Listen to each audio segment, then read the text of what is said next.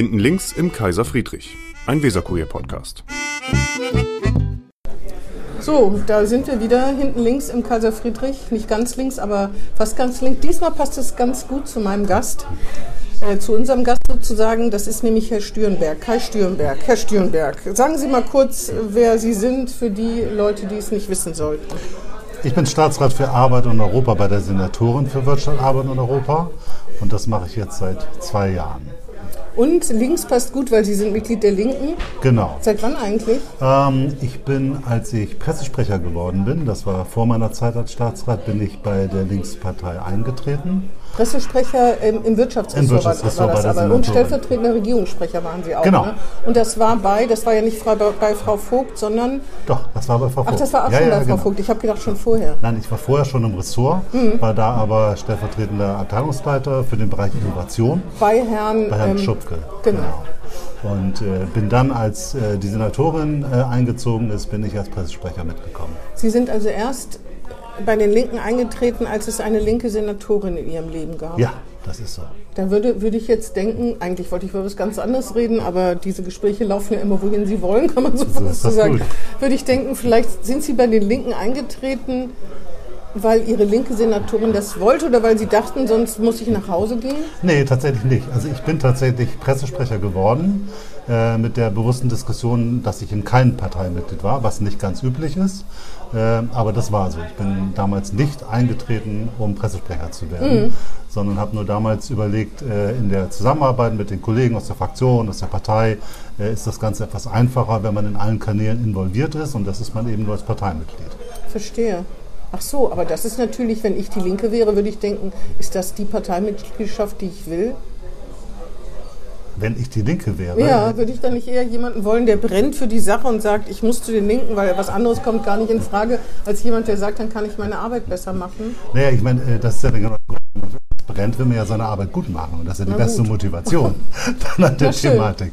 Und ich glaube, äh, für die Arbeit äh, brenne ich absolut. Und letztendlich habe ich seit meiner frühesten Jugend ein linkes Herz. Verstehe. Waren Sie schon mal in einer anderen Partei, bei den Sozis? Äh, nee, ich war ganz früh, als ich in, in den Stahlwerken gearbeitet Ja, habe, hab ich als äh, Mhm. Elektriker und Walzwerker.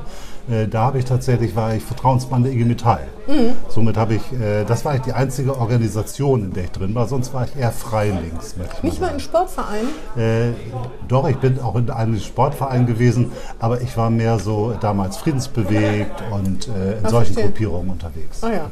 So, raten Sie mal, was meine größte Frage ist, wenn ich bei Wikipedia mir Ihre Biografie angucke. Keine Ahnung, warum ich vielleicht irgendwie erst Elektriker geworden bin und dann Akademiker. Elektroinstallateur, ne? Nee, also beruflicher. Tausend, Tausendsasser sind Sie ja auf jeden Fall. Auch da hätte ich, habe ich Fragen zu. Aber meine größte Frage ist, Sie heißen nicht Kai Stürenberg, sondern Kai J.F. Stürenberg. Ja. Und ich habe gedacht, J.F. Lassen Sie mich überlegen. Steht das für Johann Friedrich? Steht das für Johann Friedrich? Ich glaube, außer Johann Friedrich fällt mir gar nicht viel ein.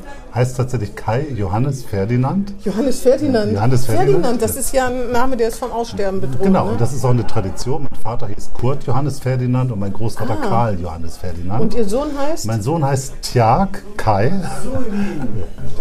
Dankeschön. und äh, tatsächlich habe ich ihn nicht überzeugen können, Johannes Ferdinand für seinen Sohn, also für meinen Enkel, auch noch zu verwenden. Ach, Sie sind Opa? Ich bin seit äh, drei, zwei Monaten Opa. genau. Herzlichen Glückwunsch. Aber wenn Sie Ihrem Sohn selber nicht Ferdinand anhängen, wie können Sie dann erwarten, dass er das seinem Kind anhängt? Weil er grundsätzlich ein sehr traditioneller Mensch ist und sehr stark auf Familientradition geht. Ich hatte damit gerechnet, dass es passiert, aber Dass er nicht wenigstens. Kai nimmt. Ne? Aber Ferdinand haben Sie Ihrem eigenen Sohn ja nicht zugemutet. Äh, tatsächlich nicht, äh, weil ich deswegen Sie mögen den Namen nicht? Also Ferdinand, muss ich sagen, habe ich ein wenig mit äh, gefremdelt.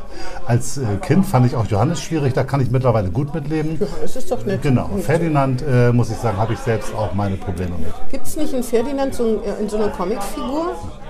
Da bin ich nicht sicher, die ist mir zumindest nicht bekannt.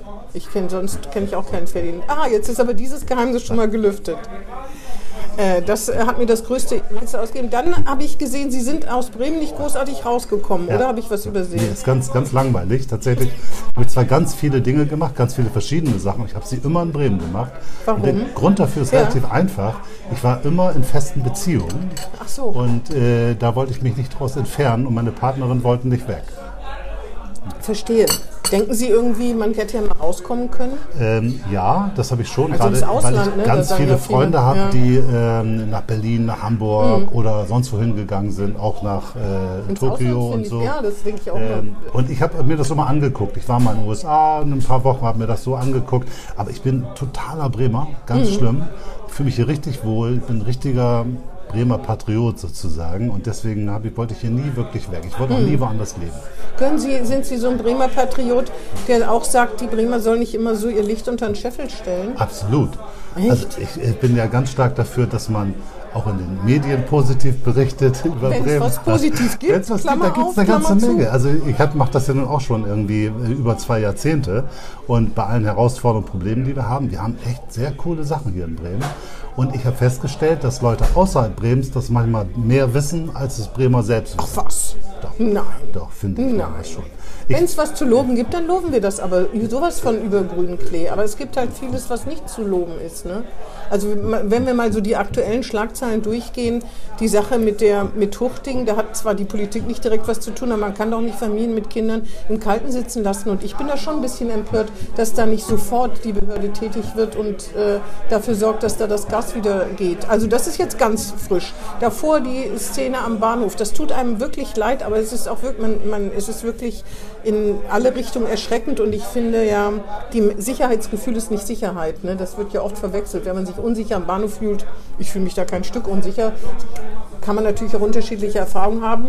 Riesenproblem, jetzt will man Drogendealer weglocken. Also ich lache da ein bisschen drüber. Man kann das gerne versuchen. Allerdings ist wäre die erste Stadt, die, von der ich höre, wo man den, der Szene sagt, wo sie sich gefälligst anzusiedeln hat. Ich glaube, im, in Frankfurt, wo es ja ganz schlimm war, da sind die mal aus der Main-Taunus-Anlage, aus diesem Grünstreifen vertrieben worden.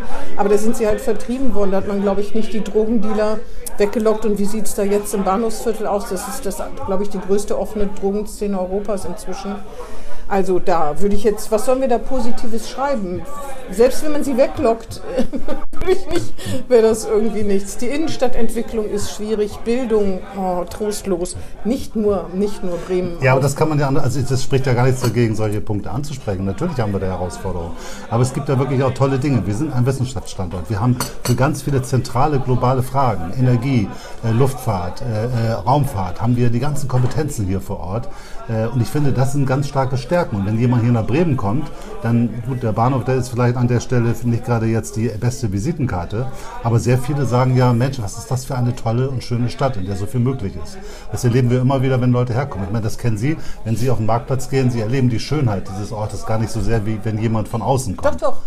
Aber das wertet halt, also wenn ich ein Kind hätte, was schulpflichtig wäre, dann würde ich sagen, was habe ich davon, wenn der Marktplatz schön ist. Ne? Ja, das ist Sie richtig. können ja jetzt, ich habe jetzt fünf schlechte Sachen aufgezählt, dann können Sie ja fünf gute Sachen. Entwicklung würde ich dann aber gerne Ich habe sehen. schon mal angefangen. Also Ja, bei, dem, bei dem Thema, dass wir wirklich für die zentralen Zukunftsfragen haben wir hier Antworten. Ich glaube, wir gehen beim Thema Klima jetzt wirklich gut voran mit wirklich tollen Projekten. Und wir haben eine unglaublich gute Zusammenarbeit miteinander. Also, dass wir, also die Chance eines Stadtstaates ist doch, Das funktioniert ja noch nicht mal bei Rot-Grün-Rot richtig gut. Oh, das finde ich schon. Also wir haben ja, wir stellen eine ganze Menge von echten guten Projekten auf die Reihe und das haben wir jetzt, wenn man jetzt mal guckt. Äh, wir haben gerade eine Landesstrategie Gendergerechtigkeit, Entgeltgleichheit auf den Weg gebracht. Wir haben den, das Klimapaket jetzt auf den Weg gebracht gemeinsam. Und bei allen Auseinandersetzungen, die wir haben, kommen wir ja trotzdem immer wieder zu Lösungen. Pla- Klimapaket ist nicht finanziert. Naja, na ja, wir haben ja hier eine, eine Situation geschaffen, das ist ja vollkommen klar, das ist, äh, wir müssen Schulden machen für diese Thematik, aber das ist ja der Weg, den momentan alle Bundesländer gehen, aus der Krise heraus zu überlegen, wie können wir den Herausforderungen begegnen. Und ganz ehrlich, das wissen Sie als Linker, ich bin kein Freund von der, von der Schuldenbremse, Schulden. Ja, genau. äh, aber nicht, weil wir das Geld verschwenden sollen, sondern weil wir bei den unglaublichen Herausforderungen, die wir haben, ohne Investitionen überhaupt gar nicht diese Herausforderungen meistern können. Und wenn wir über Klima reden, wird das nicht gehen, ohne Schulden zu machen, um hier zu muss man woanders sparen.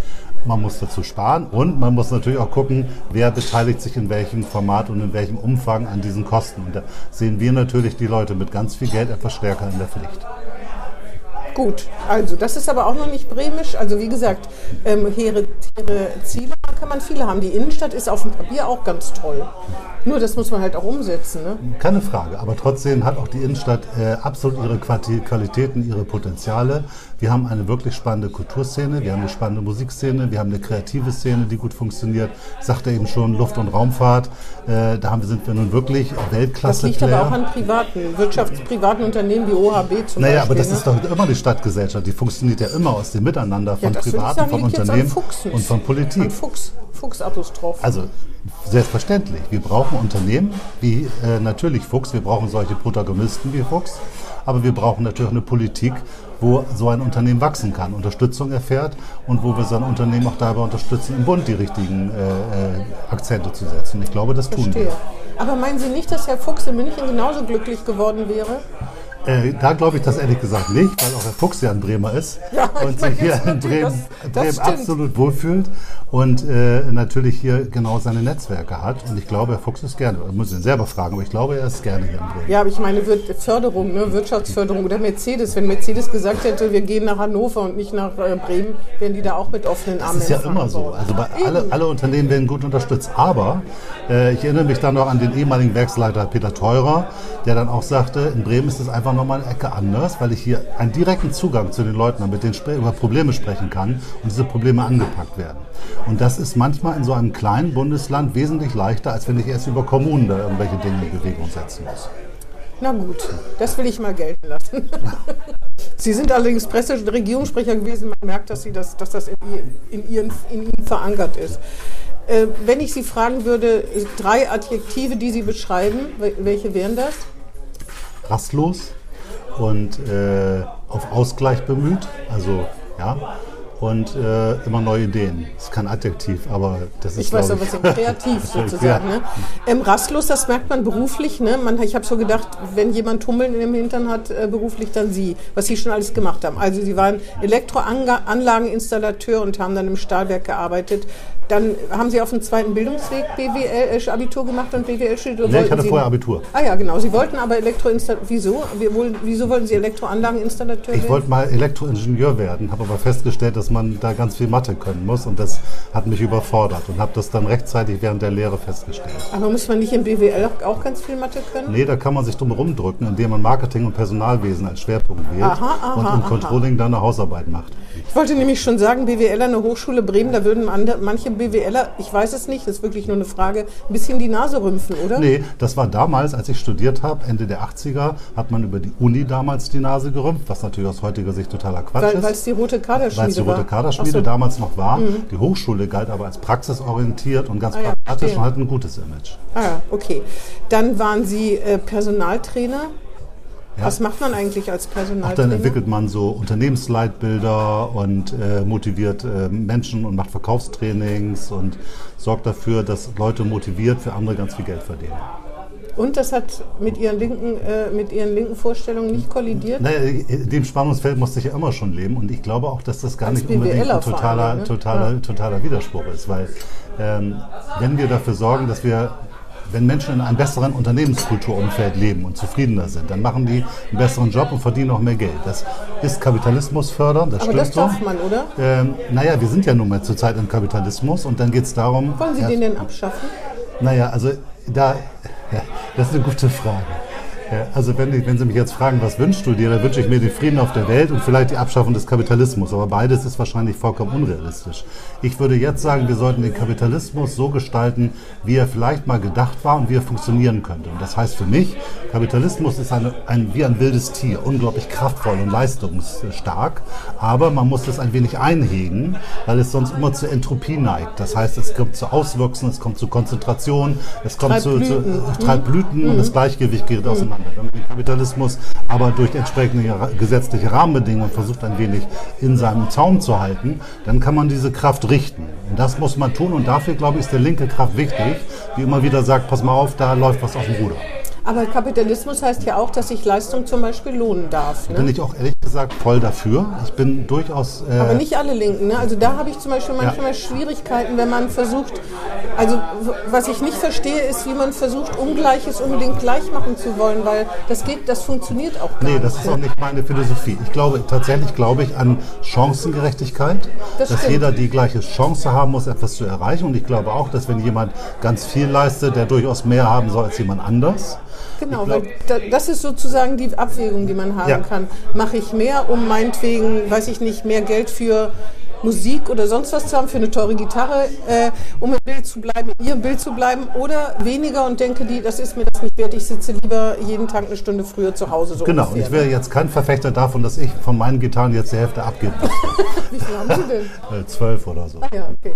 Ja. Sehen Sie, ich habe gar keine. Ja, genau. Das fand ich dann mir ein bisschen leid zu tun. dann finde ich es okay, dass ich die zwölf habe, Sie sind auch da wenn der, überflüssig unter, ist. unter, als Gitarrist der Kapitalist unter uns beiden. Ja, das Sie ist müssen so. eigentlich teilen.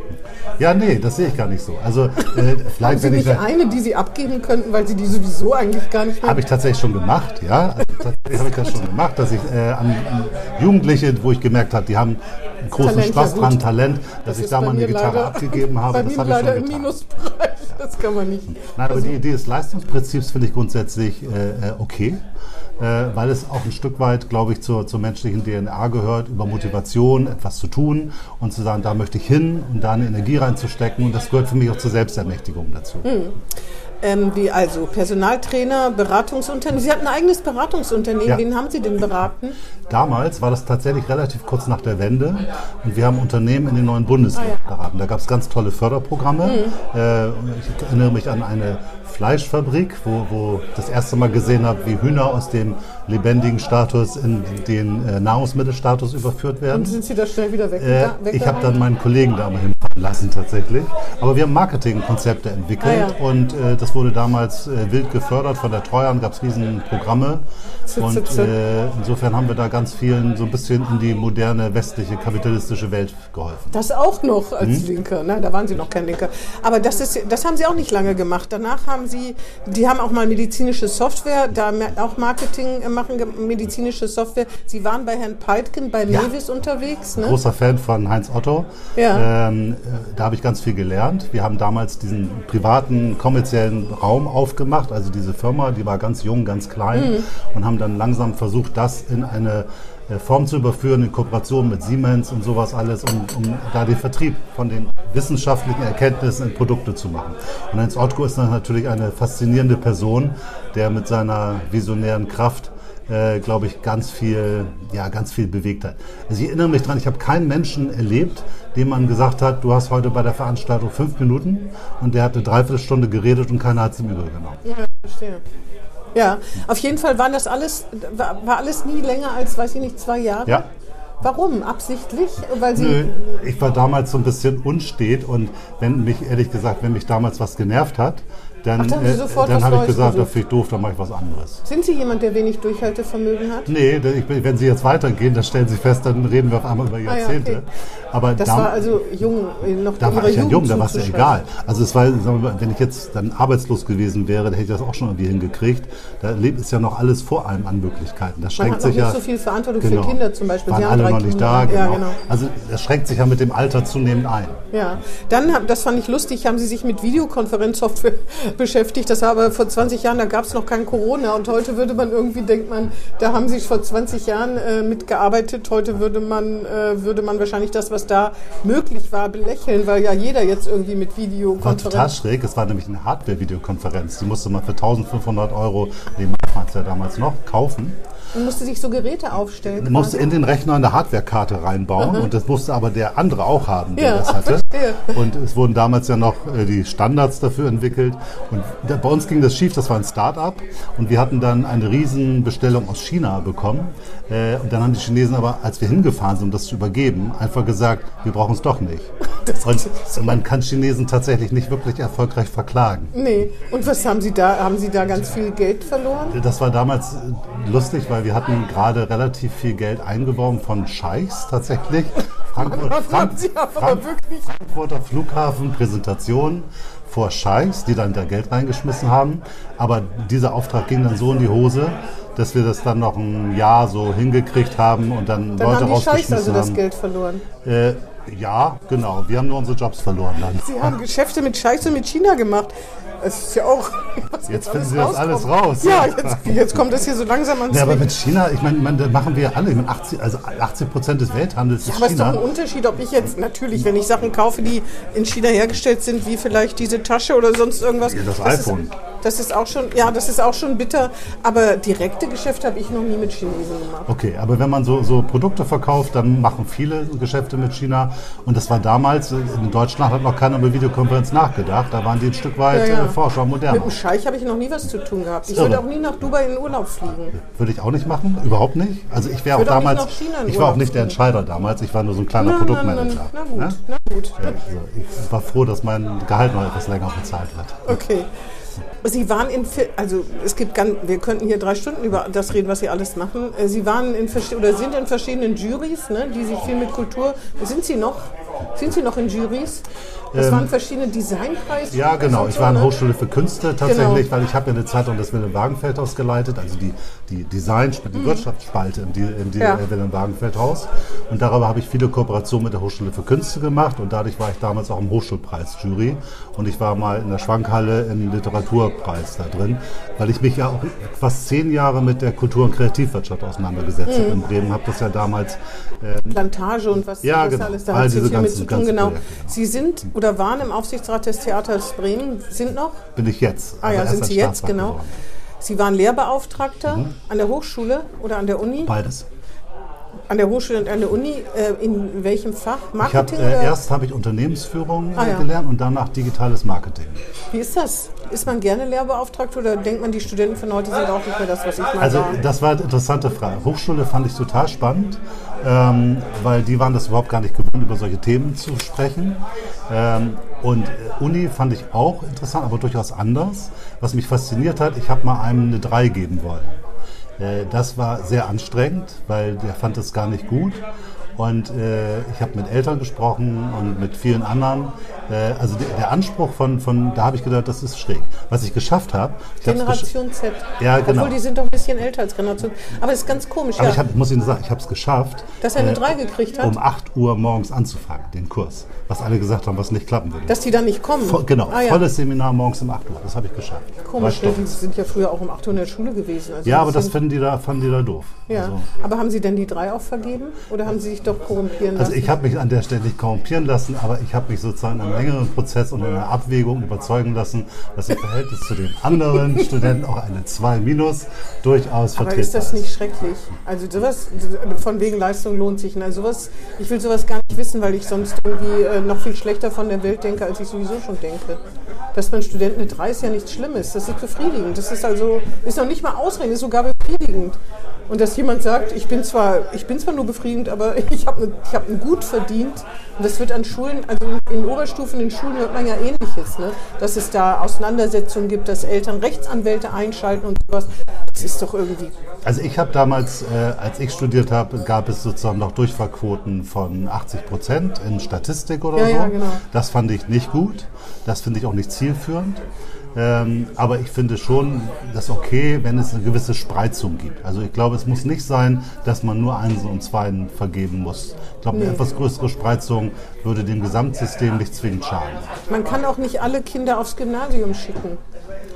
Auch, das würde ich so Weil, unterschreiben. weil ich hab, man hat gar nichts dagegen und manche, ich denke auch oft, wenn Eltern, gerade so Akademikereltern, ganz unglücklich sind, weil ihr Kind vielleicht nicht das Gymnasium schafft oder nicht gleich eine Empfehlung, wenn es das überhaupt noch gibt, weiß ich gar nicht, kriegt, dann denke ich immer, aber vielleicht macht der das später.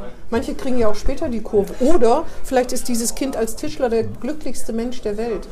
Aber trotzdem, und das ist natürlich auch der Nachteil vielleicht oder wahrscheinlich der Leistungsgesellschaft, dass alle denken, ohne Abitur bist du gar nichts und versuchen alle dahin zu treiben, aber machen die Kinder unglücklich. Ich glaube, das war so ein bisschen Ausdruck vom Bologna-Prozess. Da ist aus meiner Sicht was schiefgegangen. Ja, glaub ich auch. Ähm, weil da haben wir angefangen, das alles so zu machen. Und das Bachelorstudium, glaube ich, an sich ist auch nicht nur ein Gewinn, weil es an viele Stellen gar nicht richtig, richtig zur Wirkung Und kommt. ist so ein Schmalspurstudium. Absolut. Ich zum Beispiel konnte mich überall noch umgucken auf jeden Genau. Fall. Ne? Das ist bei Und diesem verschulten Studium gar nicht mehr drin. Ne? Genau. haben gar keine Zeit dafür. Und ich glaube, die, die, die, die Herausforderung, die wir eben auch nicht mehr haben, früher hatten wir eine höhere Durchlässigkeit.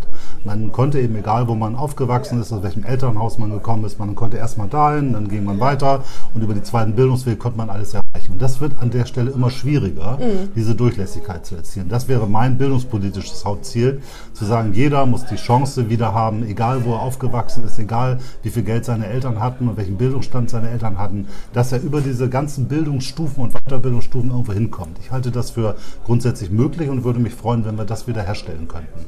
Und Hochschulberechtigung ist nicht Hochschulreife und das muss man auch wieder unterscheiden. Weil sonst macht man, man, man macht Kinder unglücklich oder junge Menschen, weil die ihr Studium dann abbrechen, denken, sie wären irgendwelche Versager. Das stimmt gar nicht, sondern sie haben von Anfang an, ist da irgendwas schiefgelaufen, man hat sie irgendwo hingetrieben oder sie haben sich selber getrieben, wo sie einfach vielleicht später hinkommen können. Das finde ich zum Beispiel auch so. Und jetzt, Absolut. jetzt, wo es doch wirklich Fachkräftemangel ohne Ende gibt, ich sage ja, vielleicht kann man auch als Tischler glücklich werden. Ich denke manchmal, ich glaube, ich bin vollkommen ungeeignet, aber warum bin ich eigentlich nicht Köchin geworden? Ja, da hätten Sie auch einen anspruchsvollen Job, aber es gibt ja ganz viele tolle Jobs, die man auch außerhalb des Studiums machen kann. Es gibt so spannende Ja, Ausbildungen. also da hätte ich nicht studiert, wäre Köchin geworden. Ich war sowieso nie die, die am Wochenende unbedingt feiern musste. Also wären mir die Arbeitszeiten auch egal gewesen. Jetzt wäre ich vielleicht Cornelia Dings da. Wie heißt sie denn nochmal aus Hamburg? Die äh, Spitzenköchin. Ja, ich weiß, was Sie meinen, aber mir fällt der Name jetzt auch nicht ein. Po- Poletto. Cornelia Poletto. Ich meine, muss gar nicht Spitzenköchin sein. Ne? Und jetzt könnte man sich die, die Arbeit aussuchen, weil man überall Köche braucht. Ja, egal. Auf jeden Fall ähm, mit Studenten zu tun als Lehrbeauftragter. Aber trotzdem hat es Ihnen Spaß gemacht. Ja, das hat mir total Spaß gemacht, weil ich bin gerade letztens von jemandem angesprochen worden bei einer Veranstaltung, der sagte, Sie erinnern sich wahrscheinlich gar nicht an mich, aber ich habe vor zehn Jahren bei Ihnen diesen Kurs gesessen und das hat mir ganz viel geholfen. Das ist ja toll. Und das ja, muss ich sagen, da habe ich nicht, gesagt, ne? okay, dann war das keine verschwendete Zeit. Ja, das stimmt auf jeden Fall. Ähm, Sie waren Lehrbeauftragter, Sie waren, habe ich schon alles gesagt, das hier kann ich Refera- Referatsleiter, irgendwas mit Innovation. Ja. Das hört sich ja auch toll an. Ich bin ja ketzerisch und denke, aber wo ist denn die Innovation geblieben? Aber Sie haben mir am Anfang schon gesagt, was ist Also alles da können wir jetzt ganz lange drüber sprechen. Also, Oh, bitte nicht. Dass, also, äh, dass wir in Bremen ein Innovationsstandort ist, sind, ich glaube, darüber können wir uns einigen. Ja? Ja, Luft- und Raumfahrt, Energie, äh, maritime Wirtschaft. Wir sind Das in all stimmt. diesen Punkten wirklich spitzenmäßig. Unsere Forschung ist hier super. Und wir haben die wirklich großen Unternehmen, wir haben ganz viel Mittelstand, wir haben Startups, viele. Mhm. Äh, das ist alles, wir sind an- also Top 10, äh, ne? vielleicht nicht mehr ganz, es wechselt immer von 9 und 11 und 12, aber wir gehören zu den Mhm. innovativsten Standorten Deutschlands. Und letztes Mal waren wir sogar im Ranking bei den innovativsten Weltstädten gar nicht so schlecht. Aber das wusste ich gar nicht. Aber woran misst man denn Innovation? Also misst man das an Start-ups? Das kann ich mir vorstellen. Wie viel Gründerkraft kommt aus diesem Bundesland von den Universitäten? Wie viel Institutsausgründung, glaube ich, spielt auch eine Rolle? Wie viele Firmen machen sich aus Universitäts ähm, aus, aus äh, Forschung oder Technik irgendwie selbstständig. Was ist denn noch ein Innovations... Woran me- merke ich das noch? Wie, also ich als normaler Bürger, der mit Wissenschaft und diesen ganzen Instituten und Firmen nichts zu tun hat, woran merke ich das noch? Ich glaube, das wird doch dann schwierig, ne? Das wird wahrscheinlich schwierig, wenn man da nicht direkt mit zu tun hat. Wobei ich glaube, Flugzeug und, und Raketen, das kriegt man irgendwie mit für Bremen. Hafen kriegen wir irgendwie auch mit. Windenergie haben wir auch mitbekommen. Das sind so Dinge, die man schon mitbekommt. Aber die Kriterien sind natürlich je nach Studie sehr divers. Manche zählen die Patente, was in so, Bremen ah zum ja. Beispiel bescheuert ist, weil wir viele Unternehmen hier haben, die ihre Patente woanders anmelden. Ja, haben wir denn viele Patente, wenn man das mitrechnen würde? Tatsächlich haben wir nicht so viel aus dem Hm. Grund genau, weil viele Patente, die hier entstehen, werden woanders angemeldet. Das kann man, gibt es da eine Übersicht, wie viel das dann wären, wenn wir die auch für uns vereinbaren Nee, das ist würden? schwierig, Ah, ja. schwierig zu machen, weil das auch nicht alles immer dann irgendwo gemeldet wird. Da gibt es Mhm. ja keine zentrale Stelle. Also wenn jetzt hier ein Unternehmen, eine, ein Institut etwas macht und das wird dann bei Bayer angemeldet, das erfahren wir dann nicht. Ah ja, verstehe. Bei Aber- Patente, das ist auch ein ganz gutes Kriterium, das stimmt, ne? Ja, aber auch nur eins. Mhm. Das Hauptkriterium ist eigentlich das Vorhandensein von Großindustrie, Mittelstand, Startups und äh, Wissenschaft. Wenn das im richtigen Verhältnis ist und gut zusammenarbeitet, dann haben Mhm. Verstehe. Sie einen super Innovationsstandort. Ah ja, gut. Haben Sie eigentlich noch Kontakt zu ehemaligen Kollegen aus dem Stahlwerk, wo Sie als Elektroanlageninstallateur gearbeitet Tatsächlich haben? ja. Also tatsächlich gibt es noch ein paar Kollegen, mit denen ich Ausbildung gemacht habe, die ich ab und zu selten, aber ab und zu noch mal treffe. Die da auch arbeiten? Nee, die sind jetzt ehrlich gesagt fast alle ähm, äh, irgendwie Ingenieure oder sonst was. Der Einzige, der auch bei den Stahlwerken gelernt hat, ist Volker Stamann von der SPD. Ah ja, verstehe. Zwar ein Jahr Gut. vor mir, aber der hat da auch gelernt. Der ist ja jetzt auch Funktionär und Politiker. Ne? Ja. Also so einen richtigen Malocher, also da ist jetzt niemand mehr, der da, der da ist, der, den Sie am Werkstor abholen könnten. Ah ja. Nee. Schade, ne? Ja, Ähm, wissen Sie, wann wir das erste Mal über Sie berichtet haben? Ich hoffe, das ist der, das, Sie sind das. Ich weiß es nicht. Kennen Sie noch einen Kai Stürenberg aus Bremen? Ähm, es gibt noch irgendeinen so einen Feuerwehrmann und es gibt irgendwelche Zwillinge oder sowas. Oder so eine Familie mit vielen Kindern. Wo auch der, der Vater Kai Stürenberg heißt? Ja, ich glaube, Na, hoffentlich ist das keine Verwechslung. Auf jeden Fall ahnen Sie das. Haben Sie was mit Kattenturm hat das zu tun? Also in Kattenturm wohnt auch der, der, die Familie mit den vielen Kindern. Ich habe auch in Kattenturm gewohnt, sogar an der gleichen Straße. Soll ich es Ihnen sagen? 2002 unser Leser Kai Stürenberg und das Vanilleeis in Kattenturm. Ah, das bin ich ja. das bin fand ich toll. das Sie, bin ich. Da stand, Sie kennen alle Dielen in der Stadt. Ja, ich hatte mal, ich habe Eisdielen. für Vanilleeis. Ah ja. Und tatsächlich äh, hasse ich künstliches Eis. Und ich war immer auf der Suche nach wirklich gutem Vanilleeis und habe es in Kattenturm gefunden. Und dann habe ich gesagt, das ist hier so cool, das Eis, wir müssen da mal drüber berichten. Und dann habe ich sie, glaube ich, angeschrieben und gesagt, Ja, Horst Freier hat ein ehemaliger Kollege Genau, darüber berichtet. weil ihr das war einen Eischeck gemacht Ja. und die Eisdiele nicht mitgecheckt. Das fand ich nicht richtig. unerhört, auf Fand jeden Fall. Gibt es die noch? Die Eisdiele? Ja, die gibt es Und da gibt es auch noch das Vanille- Vanilleeis Mit in dieser echter Qualität. Madagaskar-Vanille, also ohne künstliche Aromastoffe und mit einer ganz speziellen Sahnigkeit, die nicht selbstverständlich ist für Vanille. Kann man da, jetzt kann man da nicht hin, ne? Das ist Jetzt auch ist, eine ich, gerade ein wahrscheinlich die im bisschen frisch. Jetzt können Sie Kaffee kaufen da. Ah ja, okay. Also äh, unser Leser Kai Stürenberg, das übrigens fand ich auch nett, ne? seit mindestens 20 La Jahren lesen Sie den Weserkurier. Ich hoffe, das stimmt. Weil damals, Das ist so, Oder ja. waren Sie gar nicht unser Länger. Leser und haben nur behauptet, Sie wären unser Leser? Nee, nee, also äh, ich bin schon seit äh, ich äh, Student bin, Leser. Und da ich ja in einem anständigen Bremer Haushalt aufgewachsen bin, war natürlich der Weser Kurier auch als Kind immer schon äh, am Robby, Frühstückstisch. ne? Haben Sie wahrscheinlich mit Robby zu tun gehabt, mit dieser Robbe, die schon. Ich selbst habe es damals nicht so nicht. intensiv Ah, ja. gelesen, erst als ich so mit 16, 17 angefangen habe, mich zu politisieren. Ja. Aber dann war ich auch eher so in globalen Zusammenhängen, wollte den Frieden schaffen und äh, ja die Gerechtigkeit richtig. auf der Welt. Gut. ja, ist äh, vorbildlich. Auf jeden Fall äh, kennt alle Dielen der Stadt, fand ich schon super. Äh, genau. Dann habe ich natürlich, was ich immer mache, gucke mal so, was die so in den sozialen Medien treiben. Und alle sind ja auch ein bisschen privat. Da kann man von ihnen zum Beispiel erfahren, dass sie Musiker sind und auch bei ihrem, ich glaube, bei ihrem Instagram-Profil steht sogar unter ihrem Namen nicht etwa, was sie beruflich machen, sondern Musiker-Band. Was denn für eine Band? Muss ich das wissen? Ich spiele bei den Flying Soul Toasters, das ist eine Bremer Soulband und habe noch einige andere Projekte. Äh, die habe ich allerdings während meiner Staatsratszeit jetzt alles stark runterfahren Was müssen. denn für Projekte? Nein, Also- Musikprojekte. Ich spiele mit, äh, mit Dirk Böhling zusammen, mache ich noch die Blues Bremers. Das ist eine Mhm. Blues Brothers Show auf Plattdeutsch, äh, wo wir aber nur so einmal im Jahr irgendwie auftreten oder alle Mhm. zwei Jahre mal, wenn es irgendwie eine tolle Gelegenheit gibt. Und äh, wie gesagt, alle anderen Projekte, die habe ich jetzt äh, runterfahren müssen, weil mein Arbeitstag eben doch deutlich über 50 Stunden hat.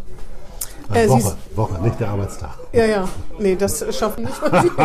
ähm, das, ähm, Sie sind Gitarrist und Sänger, dann Nee, wahrscheinlich. nee, nee. Ach so, ich bin ah, ja. richtig, das ist ganz, also ich singe nicht. Mein Sänger sagt immer, lass mal. freundlich. Nicht mal, nicht mal Backing Vocals. Er sagt, das äh, trägt nicht viel bei und lenkt mich ab und ich sollte mich einfach fokussieren und konzentrieren. Obwohl Sie haben so eine schöne tiefe Stimme. Man könnte meinen, dass Sie ein toller äh, Bariton wären. Ja, ich mache ja dann ab und zu mal, wenn ich so im Podcast aktiv bin, äh, ich hab da, mache da mal was eigenes, dann, also reden kann ich glaube ich, aber singen, das können andere viel besser. Okay, also Gitarrist, ne? Wenn Sie sagen, Sie haben zwölf Gitarren, ich, ich leider kenne ich mich. auch. Was ist denn, was ist denn so Ihre tollste Gitarre, wenn Menschen zuhören, die davon Ahnung haben, wo die denken, alle Achtung. Nee, tatsächlich habe ich, also in, dieser Szene hat man normalerweise alte Gitarren. Wenn man Mhm. was aus den 50er, 60ern hat, dann hat man was Tolles. Die kosten aber heute so um die 300.000, 400.000 Euro. Deswegen habe ich sowas große nicht. Güte. Deswegen habe ich ganz 300.000 normale. Euro für eine Gitarre ist auch schon Ja, genau. Aber das ist, wenn man das so als Ja, Ärzte gut. und, und solche Jungs, die können sich das nochmal leisten. Äh, Ich habe nur eine Gitarre tatsächlich 1986 Silvester in einem tiefen Liebeskummer gekauft habe. So, ja, das Äh, ich. Das ist meine Lieblingsgitarre. verstehe. Und die, geht, äh, die funktioniert noch gut. Ich weiß gar nicht, wer- Die, diese... die funktioniert auch in 300 Jahren noch. gut. Ja. Die sind so klar und einfach gebaut, dass die nie kaputt gehen. Mhm. Man muss sie allerdings pflegen, ne? Absolut. Die müssen zum Beispiel dürfen nicht besti- bestimmten Temperaturen ausgesetzt sein, Ich oder? bin so ein, so ein Nerd, der die so einölt und der alles so macht. Und Ah. Sowas da wie ein. Umidor für Gitarren gibt's das? So etwas gibt es. Ah ja, tatsächlich. Ja. Ähm, und die spielen Sie die auch am liebsten? Ähm, naja, das ist immer unterschiedlich. Also tatsächlich bin ich ein, wenn man davon nichts weiß, ich bin ein Stratocaster-Liebhaber. Fender Stratocaster ist meine Kerngitarre und die spiele ich am, am meisten. Und wenn man zwölf Stück hat, dann nimmt man die zu verschiedenen Anlässen und die klingen ja wahrsch- wahrscheinlich Genau. unterschiedlich, sonst wäre das ja Quatsch, warum man die hat. Obwohl Aussehen ja auch was macht. Ne? Es ist ehrlich Zum Beispiel gesagt, bei KISS, diese Gitarren, ja, ich kann mich dann noch dunkel dran Ja, erinnern, das genau. ist schon ein bisschen länger her, aber die waren auffällig. Ne? Genau, ich habe nicht so Andere auffällige zerschlagen Gitarren. sie auf der Bühne. Oh nein. Äh, na, sie nicht, aber ich meine, das gibt's. Aber sonst hat man unterschiedlich, weil sie unterschiedlich klingen. Ne? man hat die eigentlich nur aus äh, Sammelleidenschaft und dem unnötigen Gefühl, man bräuchte die. Ja, das verstehe ich. Also es gibt keinen rationalen wie, wie man Grund. Schuhe gar nicht braucht, aber trotzdem welche kauft. Genau, also es gibt einen rationalen Grund, drei bis vier zu haben Mhm. für verschiedene Anwendungen und Musikstile. Das macht Sinn, alles darüber ist eigentlich Quatsch. Ja, verstehe. Gut, wie andere Leute Sachen sammeln oder sich verlieben sozusagen in Ja. Objekte. Ne? Ja, verlieben ist auch übertrieben, aber sie halt besitzen wollen aus irgendwelchen Gründen. Ähm, dann habe ich gesehen, Sie haben zwei Hunde. Stimmt das? Nee, zwei Hunde. Nee, da- ich wollte jetzt noch einen Drei dritten Kinder haben. und zwei Hunde. Drei Kinder und zwei Hunde, richtig. Und zwar so kleine, das sind, das sind äh, Mischlinge, glaube ich, ne? Oder ich kenne mich Der, nicht so aus. eine aus Rumänien, so ein Notfallhund, und die andere aus der Türkei. Waren Sie da selber oder haben Sie die über so eine Organisation? äh, Organisation tatsächlich, verstehe? Tierschutz. Und die, das dritte Tier, was soll das jetzt sein? Aus Äh, welchem Land? ja, also wir haben, Eine äh, internationale Hundekombination. wir haben Pfeilgiftfrösche, blaue Pfeilgiftfrösche. Nein, wirklich? Ja. Ihre Kinder oder Sie? Ja, also die Kinder, mein, mein Kind fand das super, aber wie jetzt haben wir die. Ja, das ist Und ja oft so. äh, dann haben wir immer im Winter Igel, weil wir tatsächlich Ja. eine ganze Parade von Igelhäusern haben und Igel beim Überwintern helfen. Oh, das ist toll. Igel sind so toll, ne? Ähm, diese Fallgiftfrösche, blaue Frösche, Ja. wie viel hat man denn da? Die haben zwei, die auch jetzt schon Kinder gekriegt haben. Und die sind in einem Terrarium? Ja. Und steigen die auch Leitern hoch und sagen, wie das Wetter ist? Nee, das sind so, Das ja, so, so ne? aber es sind tatsächlich so aus, aus Südamerika, die früher wirklich von den äh, Eingeborenen verwendet worden ist, um die Pfeile zu vergiften. Die hatten Das so heißt, Sie haben Frosch Gift in der- zu Hause im- Nee, im das ist nicht so schlimm. Also früher hatten die diese Frösche in der Tasche und haben dann den, Tasche? Ja, und haben dann die Pfeilspitze Lebendig? dran. Ja, Lebendig? Und die haben dann die Pfeilspitzen dran gerieben und dann waren die vergiftet. Aber hier sind die nicht mehr giftig, weil die nur von den giftigen Insekten, die die fressen, giftig werden. Ah, verstehe. Die kriegen sie bei uns nicht. Die hatten Frösche in der Tasche. Mhm. Mein Gott, was sie mir alles erzählen. Ich bin schon ganz verwirrt. Aber warum hat man. Was, also was, was macht man mit Fröschen? Den guckt man, was macht man mit Fröschen, außer dass man sie in der Tasche hat, um Leute zu vergiften? Also man kann Leuten sagen, guck mal, wir haben blaue Frösche, dann sagen sie, ach toll. Äh, das macht ganz viel Arbeit und macht überhaupt keinen Sinn. Aber wenn man sie nun mal hat, muss Weil, man der, weil das gucken. Kind, welcher, der Sohn, wie der alt Kleine, sind Ihre Kinder? ähm, 23, 27 und 12. Der Zwölfjährige wollte unbedingt blaue Frösche. Ja. Wie kommt man denn da drauf? Irgendwo gesehen, man hat das ja in sozialen Medien, findet man das und dann ist das irgendwie cool. Sie sind aber ein netter Vater, wenn Sie dem Kind blaue Frösche schenken, obwohl man weiß, dass es schnell langweilig wird. Da muss man, ich bin nicht ganz sicher, ob es der nette Vater oder die nette Mutter war. Ach so. Oder Sie haben eine nette Frau, auf jeden Fall. Wie lange, wie lange dauert, nach wie vielen Tagen war der Reiz dahin, seien Sie ehrlich? Es war keine Woche. Ja, das sind leidgeprüfte Eltern. Ja, weil manche Tiere einfach, äh, das ist wie wenn man ein Kind wahrscheinlich einen Goldfisch schenkt. Ne? Ja. Erst total nett, dann guckt man zwei Tage drauf und dann Macht Sinn. Lassen, also immer lassen. Wenn es irgendwie geht, Ihr lassen. Ja. Also zwei Hunde. äh, Der dritte Hund, was soll das? Hatten Sie schon gesagt? Äh, tatsächlich, wenn man diese Tierschutz, dann ist man ja auch in diesen Instagram-Gruppen drin. Ach, und dann werden da immer Tiere gesagt, wir, wir brauchen jetzt jemanden. Und dann Findet ihr noch jemand oder ihr soll der großes sterben? Herz sagt dann, ja, Ne? und? dann äh, gibt es schon Augenblicke, wo meine Frau und ich noch mal kurz uns gegenseitig zur Vernunft rufen. Bisher hat das immer geklappt. ist schon, ist Ja, schon eigentlich ein reicht. großer Anteil. Ne? Und ähm, die genau, Sie haben zwei Hunde, Sie haben drei Kinder, das habe ich gesehen. Dann das mit den Musikern. Dann habe ich gesehen, dass Ihr Sohn Ihnen gezeigt hat, wie man Mate-Tee macht. Aber ist doch ein furchtbares Gebräu, oder? Haben Sie da Gefallen Ich dran liebe gefunden? Mate. Mate ist total super. Und ich mag jede Form der, der Ritualisierung von Genussmitteln. Ich bin Mhm. ja Pfeifenraucher und dieses Mate-Trinken ist ja auch eine richtige Kultur. Mhm. Das wird total spannend. Und wenn man nicht zu viel davon trinkt, das kann man nämlich nicht mehr schlafen, das ist das Problem, dann hilft es einem gut über den Tag und viel gesünder als Kaffee. Trinken Sie jeden Tag Mate-Tee? Mittlerweile äh, nur dann, wenn ich am Wochenende, weil wenn ich das in der Woche tue, dann habe ich abends, ich habe ja permanent Adrenalinspiegel relativ hoch und da brauche ich nicht noch Ach so. Aufputschung. Hm, verstehe. Und dann habe ich gesehen, das fand ich toll. Sie hatten einen Bauhaus-Nachtisch mal auf dem Teller. Habe ich mich allerdings gefragt, ob Sie den selbst gemacht haben oder ob der irgendwo im Restaurant war. Der war tatsächlich im Restaurant. Ah, weil ich war Äh, echt beeindruckt, weil das sah ein bisschen aus wie Piet Mondrian, nur aus ein, wie nennt man das, dekonstruierter Piet Mondrian fast, ne? Genau, Genau, war, war auch so. Äh, aber ich war bei der Europaministerkonferenz, die im Bauhaus in Dessau stattgefunden hat. Ach so, da haben die das Äh, gemacht. Und da haben wir uns das äh, angeguckt. Und das fand ich ganz faszinierend, weil mein Großonkel am Bauhaus gelehrt hat. Mhm. Und deswegen äh, bin ich dann immer sehr interessiert, wenn ich dann Dinge sehe, wo er selbst dann gewirkt hat. Das ist immer sehr spannend. Sie, ähm, Sie zelebrieren äh, Genussmittel, also Pfeife rauchen, ne, das Stopfen und so. Was denn noch? Kochen? Kochen Sie auch? Ja, also auch das ist in den letzten Jahren in meiner Tätigkeit etwas zu kurz gekommen, weil wenn ich meist abends nach Hause komme, hat meine Ja. Familie schon gegessen.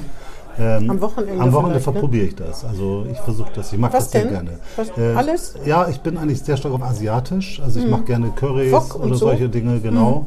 Und äh, ich glaube, meine italienischen Sachen sind auch sehr schmackhaft. Machen Sie das aus dem Gefühl raus als Künstler, Musiker und so, dann machen Sie das nach Kochbuch und Never. Also ich habe tatsächlich mal als Jugendlicher mir so ein Grundkochbuch gekauft, weil ich mal verstehen wollte, wie macht man eine Soße, wie macht man dies und jenes. Und äh, jetzt mache ich dann aber alles mehr oder weniger aus so einem Gefühl heraus. Ja. auch die Mengen und so. ja. Sie sind, Sie sind, haben was mit Literatur zu tun gehabt, habe ich gesehen. Waren Sie nicht auch irgendwie in der Jury oder so? Ja, in Schwankhalle. Ja, genau. Was lesen Sie? Wen lesen Sie am liebsten? Kommt jetzt auch zu kurz, das sehe ich auch ein. Wahrscheinlich gehören Sie auch zu den Leuten, die eigentlich denken, ich könnte mal lesen und dann lesen Sie eine Seite und schlafen ein, oder? Ja, ehrlich gesagt ist das, also äh, wenn man sich mal ein Bücherregal anguckt, dann findet man da eine Zeit äh, Gesundheitsbücher, weil ich meine Heilpraktiker-Ausbildung gemacht habe. Nein. Und, oh, jetzt äh, kommt es aber nicht Heilpraktiker, oh bitte nicht. Ja, jetzt haben Sie, jetzt Sie haben Sie voll so das Einfallstor. Ja. ja. Äh, ich aber man ja kann doch nicht Heilpraktiker. Ich bin ja auch nicht mehr tätig als Heilpraktiker, ist ja alles gut. Es ist doch alles Humbug. Ja, aber ich habe es mir mal angeguckt. Jetzt war 30 Na gut, Klassen. angucken ist okay. Und, Sind, äh, glauben Sie denn auch, dass es Humbug ist? Globuli oder essen Sie selbst welche? Also Jetzt haben sie mich hier richtig schön, schön, schön. Ich sag's mal einfach so, wie es ist. Meine Kinder haben deutlich weniger Antibiotika in ihrem Leben konsumiert als viele andere Kinder. Und das finde ich erstmal gut. Ja, weil sie Globuli genommen haben. Absolut. Und wenn es alles Quatsch war, dann ist es so, dann ist es zufällig so passiert, es hat ihnen nicht geschadet. Und Sie selbst? Ich habe einige schwerwiegende Krankheiten lösen können darüber. Mag auch Zufall sein, aber ein guter Zufall, weil jetzt sitze ich noch hier. Insofern alles gut. Aber ansonsten finden Sie Ich habe gar nichts dagegen. Ich will nur nicht, dass Sie mir erzählen, dass es äh, nachweislich, was ist ja Das nicht tue ich ja nicht. Nee, das. Das tue ich ja nicht. Nee, sonst habe ich gar nichts dagegen. Jeder, ich finde, jeder sollte das nach seiner, nach seiner Fasson selig werden. Wenn ich manchmal so höre oder sehe, dass Menschen, das, also gerade in diesem spirituellen Bereich, so, einem so komische Sachen erzählen, dass sie Blockaden lösen, dann wird man glücklich oder dann kann man laufen. also das ist Da ja immer halt so in diesen Bereichen ist ganz viel Spinnerei dabei. ne? Und, und die Leute werden zum Teil auch ausgenommen, weil das muss man ja nun mal selber bezahlen. Ne? Und da, da oder Aura, die werden doch, die Augenaura Ja. kann ja auch gelesen werden. Und Also das ist das Problem, dass eben ganz viel Geschäftemacherei, ganz viel Spinnerei dabei ist, also etwas. Allerdings, Es gibt das auch für Tiere. Ja, Behandeln Sie Ihre blauen Flosche auch mit Globuli? also das Pferd meiner, meiner Frau äh, Wird auch mit Globuli. kriegt das auch schon mal. Nicht von mir, aber von der, von der Tierärztin. Aber Von der Tierärztin oder Heilpraktikerin? Tierheilpraktikerin. es gibt ja auch Ärzte, die mit sowas Ja. Aber wie gesagt, das ist, das ist auch nicht meine Profession. Mit den Tieren habe ich da nicht so viel zu tun. Und ansonsten finden Sie in meinem Bücherregal eigentlich neben einer gewissen Grundpolitiklektüre sonst eigentlich hauptsächlich Religionswissenschaften und Mhm. Philosophie. Tatsächlich. Ja. Was ist denn, was ist, was ist Ihr Lieblingsautor? Gibt es das in der Religionswissenschaft? Nee, ich habe mich, wie gesagt, ganz viel mit, äh, ähm, sagen wir mal, so alten Leuten wie Pythagoras und Sokrates und sowas Mhm. auseinandergesetzt, weil mich die, ähm, die Weltsicht oder auch der, der, das, die gesamten hermetischen Konzepte, die haben mich damals sehr stark interessiert und da habe ich mich sehr stark eingelesen. Und heute? Was lesen Sie heute? Ich habe gesehen, die vierte Gewalt haben Sie gelesen. Ja, genau, das habe ich tatsächlich gelesen. Also ich lese auch kontroverse Bücher oder Bücher, die, wo vielleicht auch meine Blase sagt, das soll man gar nicht lesen. Sagt das Ihre Blase zu diesem Buch? Würde ich so sehen. Also sagen wir mal, die allgemeine linksliberale Welt hält äh, Welzer und Harald äh, und David, Richard David Brecht nicht für coole Dudes, würde ich sagen. Und, Nee, äh, aber die halten sich selber ja auch für sehr coole sehr cool. Das ist ja das Problem, weil die letztendlich diese Grundarroganz immer ausstrahlen und deswegen natürlich erstmal ein Stück weit unsympathisch sind. Aber das, ich finde, man kann da ja ab und zu mal durchgucken und hier und da findet man auch einen interessanten Gedanken und in dem Buch habe ich einige interessante Gedanken gefunden. Genau, und ansonsten findet man, äh, lese ich heute tatsächlich äh, hauptsächlich, wenn man mal freimaurerische Literatur oder so etwas und sonst äh, solche So, so Belletristik ist gar nichts Never. für Sie, ne? Nee. Never. Nee, ich habe, glaube ich, in meinem ganzen Leben zwei Krimis gelesen und äh, In der Schule mussten Sie wahrscheinlich Belletristik lesen. ja, aber da auch eher. Ich habe mein Abitur irgendwie mit Macbeth gemacht. Mhm. Da gab es aber auch eine Kurzfassung. Ach so, Also von ich- Reklam gab es, glaube Ja, ich, sogar genau. so Interpretations, Genau. äh, Interpretations Also ich war immer auf Effizienz gepolt bei Ah, verstehe. Ähm, äh, die vierte Gewalt, das weiß ich auch nur, weil Sie das auch gepostet haben, ne, dass Sie das gelesen haben. Äh, ja. Musik, Sie machen Musik. Machen Sie auch so zu Hause für sich Musik oder ist es dann doch eher das Proben, um dann aufzutreten? Nee, also meine Familie würde das nicht gutieren. Spielen die keine Instrumente, Nee, also zu meine, Weihnachten? nee, absolut nicht. Nee, ich, ich liebe es tatsächlich so als Ausgleich, Mama auf der Bühne zu stehen und Mhm. dann kann ich mich komplett von meinem Kopf verabschieden und kann mich in die Emotionen begeben. Mhm. Das finde ich äh, gut, das tut mir gut. Treten Sie, dann, treten Sie denn noch oft auf? Oder Nee, also das haben, ich hab, früher haben wir so, so 20 Gigs im Jahr gemacht. Äh, letztes Jahr ist das stark runtergegangen, Pandemie sowieso. Mhm. Und wie gesagt, mittlerweile es ist auch sehr anstrengend, wenn man äh, ähm, dann irgendwie dann in der Nacht durch die Gegend rast und dann die ganze Woche arbeitet. Ich arbeite ja auch oft am Wochenende. Mhm. Insofern ist die, die, die zur Verfügung stehende Zeit, die ist schon sehr, sehr eng. Aber zu Sie das oder sind Sie zufrieden? Nee, ich, also sagen wir mal so, ich habe jetzt dieses Jahr, glaube ich, irgendwie fünf, sechs Auftritte gemacht. Das ist so, wie andere Leute zu Fußball gehen. So gehe ich dann auf die Bühne. Mhm. Und das finde ich als Ausgleich gut, das macht Spaß. Aber Sie hadern nicht damit, dass Sie so viel arbeiten und dass da einiges zu kurz kommt, was Sie gerne machen Also wollen meine Frau würden? hadert damit ab und zu. Äh, Das auch. versteht man ja auch, ne? Äh, Ich auch. Aber ehrlich gesagt habe ich auch den, äh, das tiefe Bedürfnis in meiner jetzigen Zeit so viel wie möglich irgendwie zu bewegen. Mhm. Und das ist mal der Deal. Ja, man ist so hin und her gerissen, ne? das kennt man ja, also wie so eine Hassliebe zu irgendwas, dass Ja. man seine Arbeit sehr gerne macht. Manchmal denkt, ich, ne, ist das, das auch noch sozusagen, ne? wenn man gerade irgendwas anderes machen will. Ähm, Musik, achso, und Sie hören natürlich auch Musik. Da, manchmal posten Sie auch, welche Alben, Alben Sie toll finden. Ja. Ne? Ich habe gesehen, Nils Lofgren habe ich gesehen, Peter Gabriel habe ich gesehen, ähm, David Bowie-Fan sind Sie, ne? Welches ist Hauptsächlich Zappa ist meine große Zappa? Leidenschaft. Ja. Oh, ich kenne von Zappa nur dieses, was alle kennen, die Bobby irgendwie. Brown oder so. Ja, Ja, Bobby genau. Brown. Nein, ich bin äh, da richtig Hardcore-Fan. Also ich habe als Jugendlicher, so mit 16, habe ich einen Altar gehabt. Ein Zappa-Altar? Äh, ja, tatsächlich mit Kerze Oha, vor und oha, so. Also oha. richtig schlimm. Und ich muss sagen, dass er mich auch nicht nur musikalisch, aber auch von seiner Grundphilosophie und Haltung zu Gesellschaft, Politik und Leben Mhm. ganz stark geprägt hat. Sie, äh, Sie sind auch zu Konzerten gefahren. Äh, Ich habe ihn tatsächlich viermal, dreimal gesehen, jedes Mal in Bremen. Und einmal fast in New York, habe ich ihn um einen Tag verpasst. Das ist doof, ja. Ja. Also Zappa, lebt er überhaupt noch? Entschuldigung, Nee, der ist schon, oh, der ist schon schon lange tot. Äh, 1995 gestorben. Obwohl der gar nicht so alt war, oder? Nee, der ist, war auch jünger, als ich jetzt bin. Genau, also er hätte nicht, deswegen ist die Ja. Frage vielleicht dann noch nicht so doof.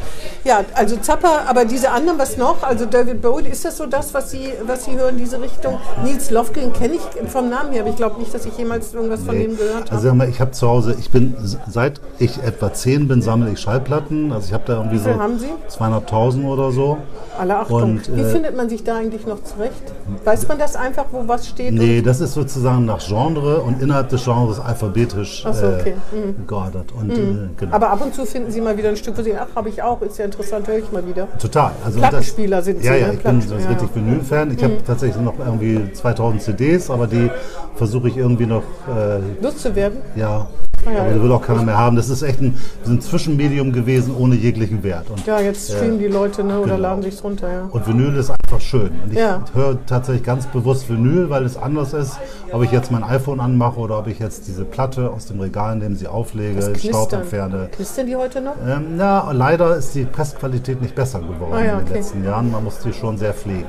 Ähm, Sie hören Musik, äh, auch zur Entspannung und so wahrscheinlich, aber Sie sind, äh, Sie sind, hören keine äh, zeitgenössische Musik. Sie sind sozusagen in, in den 70ern oder wo verhaftet?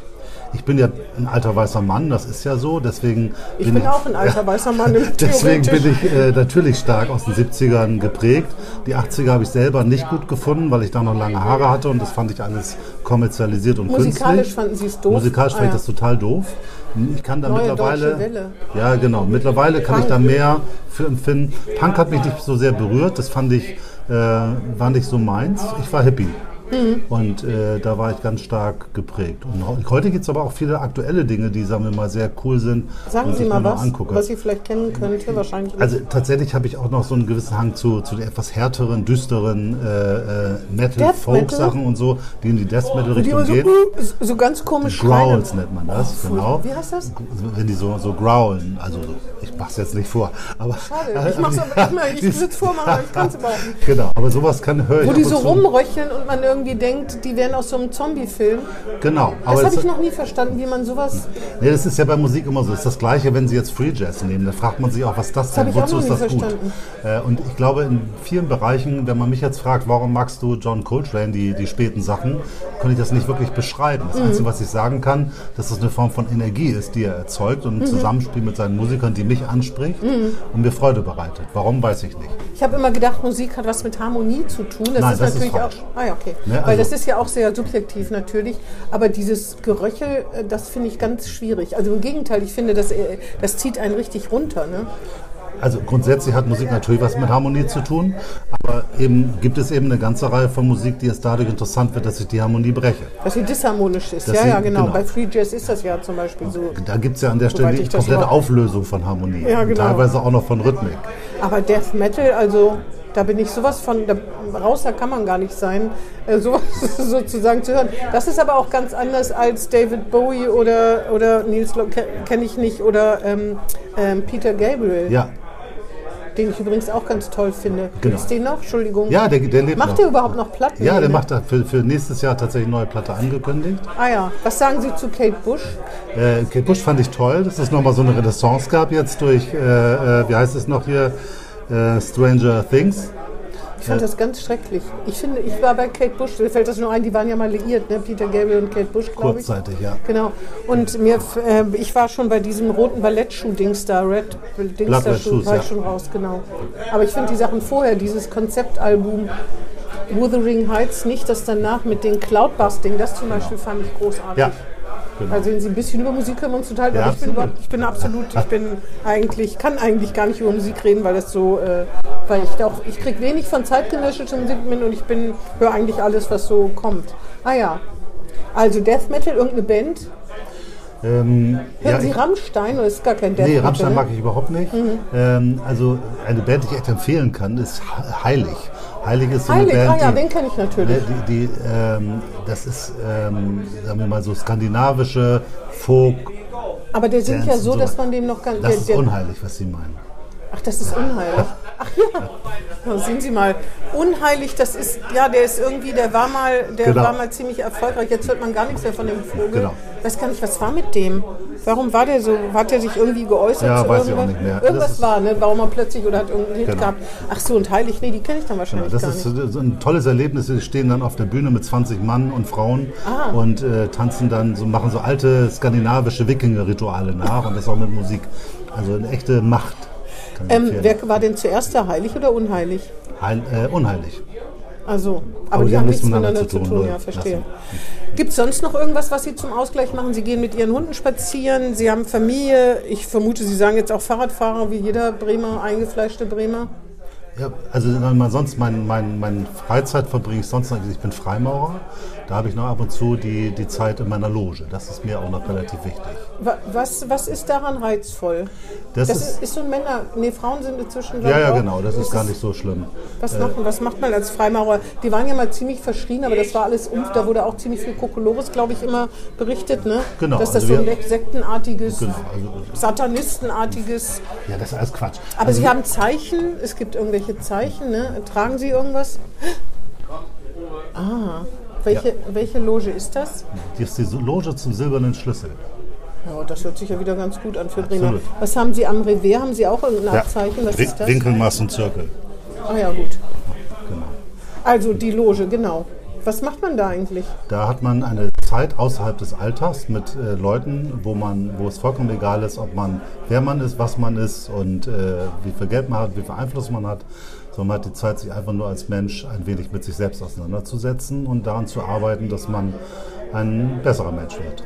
Was, wie, und wie geht das vor sich? ritualisiert. Also dadurch, dass man halt in, äh, erstmal ganz viele Formate hat, mit denen man sich einfach mal auseinandersetzt mit sich selbst und dann im Tempel, so wie wir das nennen, im Ritual, ähm, erinnern wir uns daran, dass wir uns mit uns selbst auseinandersetzen sollen, über unsere Stärken und Schwächen nachdenken sollten und am besten der Welt etwas Positives beizutragen. Ritual, Gesang und sowas? Gibt es auch, aber es geht eigentlich mehr um, um Wechselgespräche. Also da rennen so ein paar alte Männer im Kreis herum, gibt Kerzen und dann gibt es alte Texte, die ein paar hundert Jahre alt sind. Und dann äh, macht man sich mit seiner eigenen Sterblichkeit vertraut und äh, macht sich darüber Gedanken, dass man eben, wenn man dann mal abtritt, auch nichts mitnehmen kann und dass es eben um andere Werte geht. Ja, es ist primär eine Wertefrage. Da alte Männer und Kerzen sind im Kreis Ja, ist ja letztendlich so. Nee, das ist auch der Grund, warum wir da so ein bisschen geheimes Zeugs von machen, weil wenn man das jetzt immer sehen würde, dann würde man wahrscheinlich sagen, was machen die denn da? Aber letztendlich geht es für mich um das Thema Gleichheit, Freiheit, Brüderlichkeit, Toleranz und Humanität. Das können Sie bei Werder aber auch haben. Ja, aber ich habe es da. Und da, da habe ich eben, sagen wir mal, eine weltumspannende Gruppierung von Menschen, die gesagt haben, diese Werte sind mir wichtig, dafür werde ich mich einsetzen. Und wenn ich jetzt mal in New York bin und da irgendwie kein Geld mehr habe, auf der Straße bin, da dann kann ich da hingehen Ah, ja. und dann äh, werden die mir helfen. Das ist natürlich praktisch. Genau. Weil die wissen, ich bin zumindest im gleichen, irgendwie so ganz schlechter Kerl kann ich nicht sein. Ja, Sie sind ja auch bei den Linken. Ich hoffe, Linken, wenn es die in New York gäbe, würden die sie auch aufnehmen. Ja, die, die gibt es da auch, die würden mich da auch aufnehmen.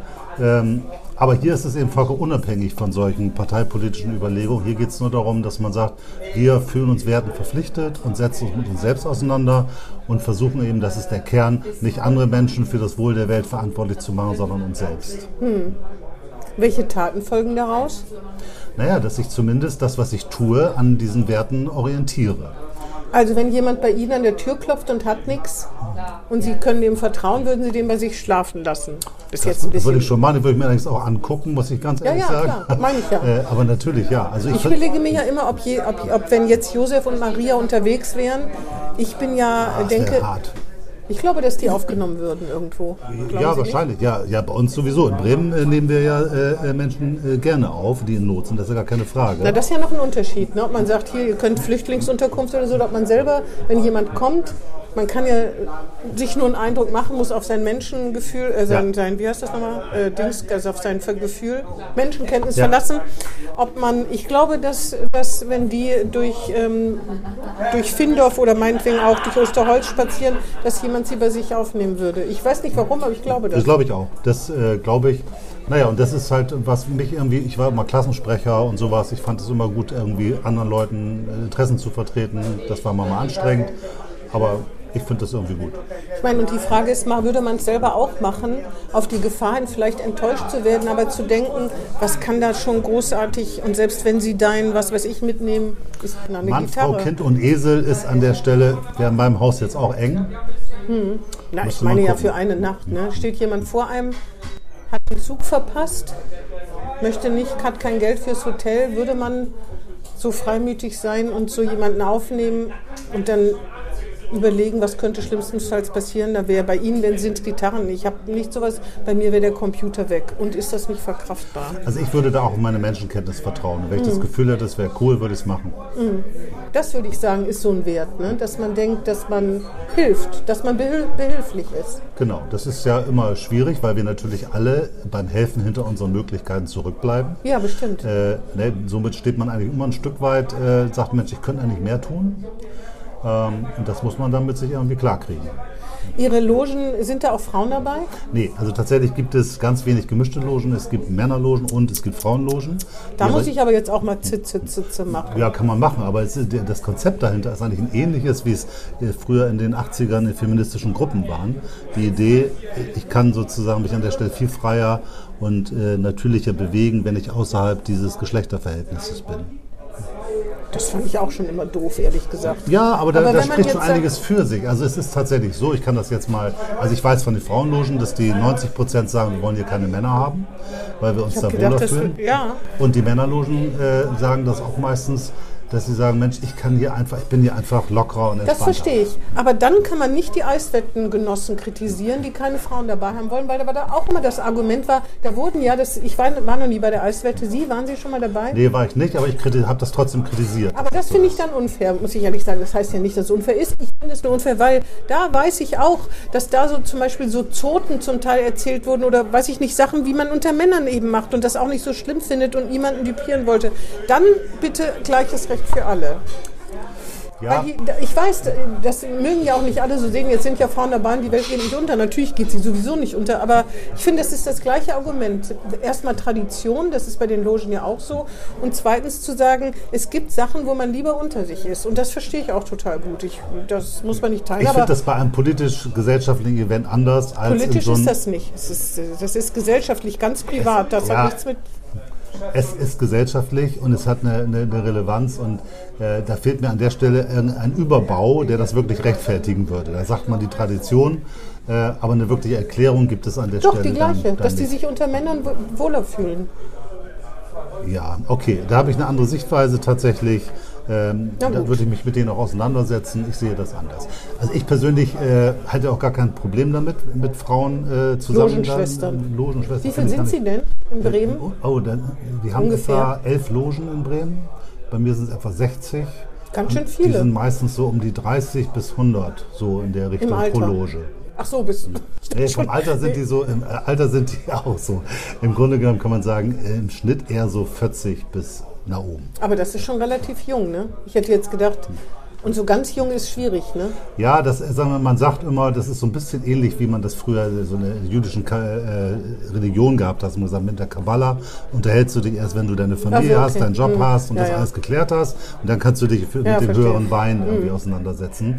Und das würden wir auch so sehen, dass wir sagen, krieg erstmal dein Leben auf die Reihe und wenn du, heißt der freier Mann von gutem Ruf, ähm, Freier Mann von gutem Genau. Ruf. Ah, ja. Wenn du klar bist, dass du deinen Lebensunterhalt, das alles geregelt hast, dann kannst du dich mit dir selbst und mit anderen Dingen und sowas alles auseinandersetzen oder vielleicht auch mit der, der wozu ist die Welt da und sowas alles.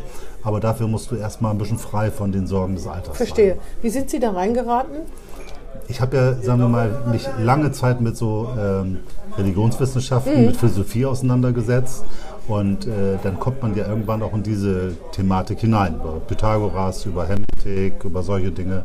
Ich habe dann das Foucault'sche Pendel gelesen Mhm. von Umberto Eco, das um diese ganzen Geheimbünde da geschrieben ist. Das fand ich hoch faszinierend. Mhm. Und dann habe ich mich da reingearbeitet. Und die Freimaurer waren die beste Verbindung, sage ich mal, aus so einem philosophisch-esoterischen Ansatz hin zu einem rein weltlichen, wertebasierten Ansatz. Und diese Kombination, die fand ich hochspannend. Aber dann, dann muss man das ja, man wird ja nicht einfach so genommen. Ne? Nee, muss man da hingehen und sagen, ich möchte gerne dabei sein und dann, Und dann wird man geprüft, genau. Das heißt, auch wenn jemand, wenn jemand Bekanntes von Ihnen das will, kann man den vielleicht empfehlen, aber er muss irgendeine Prüfung. Nee, der muss einfach nur mit den Leuten harmonieren. Die, Idee so. dahinter ist, man lernt sich kennen und guckt, ob es passt. Weil Ah ja, okay. es ja doch von den 60 Leuten sind irgendwie vielleicht 20, 30 aktiv und die müssen ja irgendwie eine Harmonie miteinander bilden. Mhm. Und da holt man sich keinen da rein, der jetzt, wo man sagt, was ist das für einer? Ja, ja. Wie, wie ist das denn? Ist das wirklich so, dass da ganz viele verschiedene soziale Herkünfte und Staat, ver- verschi- unterschiedlicher Status ist? Oder sind das nicht doch alles akademisch gebildete Leute, weil es ja so eine philosophische, wie Sie auch sagen, Ebene hat? Ne? Also theoretisch ist das so. Äh, in der Praxis ja. äh, tatsächlich ist es eher eine relativ spießige, ähm, ähm, sagen wir mal, es gibt selbstständige Architekten, Ärzte, Anwälte, es gibt ganz viel öffentliche Dienst, Versicherungsangestellte. So ein bisschen kleinbürgerlich ist das Ah, ja. schon so. so wir haben ganz wenig echt Mächtige. Also es gibt wenig Vorstandsvorsitzende oder wenig Politiker. Ähm, das ist relativ selten. Es ist also jetzt nicht und so. wenig so Arbeitslose wahrscheinlich auch. Ja, genau. Also Ja, arbeitslos heißt ja nicht, ich meine jetzt jemand, der noch nie gearbeitet hat und immer. Weiß Nee, ich sag mal Oder- so, oder- genau, es kostet im Monat dann eben doch so Ah, ja, 50 verstehe. Euro oder sowas ja, okay. und dann hat man nochmal ein Essen, kommt man vielleicht insgesamt auf 60, 70, 100 Euro. Das wird für einen Hartz-IV-Empfänger dann anstrengend. Ja. Müssen Sie auch so eine Kutte oder sowas tragen? Tatsächlich tragen wir äh, Anzug und äh, Zylinder. Oha. Ja, sehr gut. Ja, das machen aber nicht alle. Andere tragen auch, wir haben so komische Shorts dann um. Äh, Schurz. Ja, genau. Man, das wird immer mysteriös. Ja, es ist, äh, äh, kennen Sie ja diese alten Bilder von den Typen, die mit, mit äh, Zylinder und, Und Schurz. Schutz. Nee. Ne, als- Aber äh, Zylinder, jedes Mal, wenn sie sich treffen und nur zu Nein, nein, es besonderen gibt Anlässen. ne? sozusagen normale Treffen, da trifft man sich ganz normal. Und es gibt einmal im Monat eine sogenannte Arbeit. Und da trifft man sich dann tatsächlich im Tempel in so einem Mhm. Wo ist denn der. Tempel? Äh, Kurfürstenallee sind zwei Ah, ja. große Logenhäuser auf beiden Seiten der Kurfürstenallee. Und man ke- erkennt sich an diesem Ring ne, untereinander. Man erkennt sich, wenn man einen Ring trägt. Nicht alle tragen einen Ring.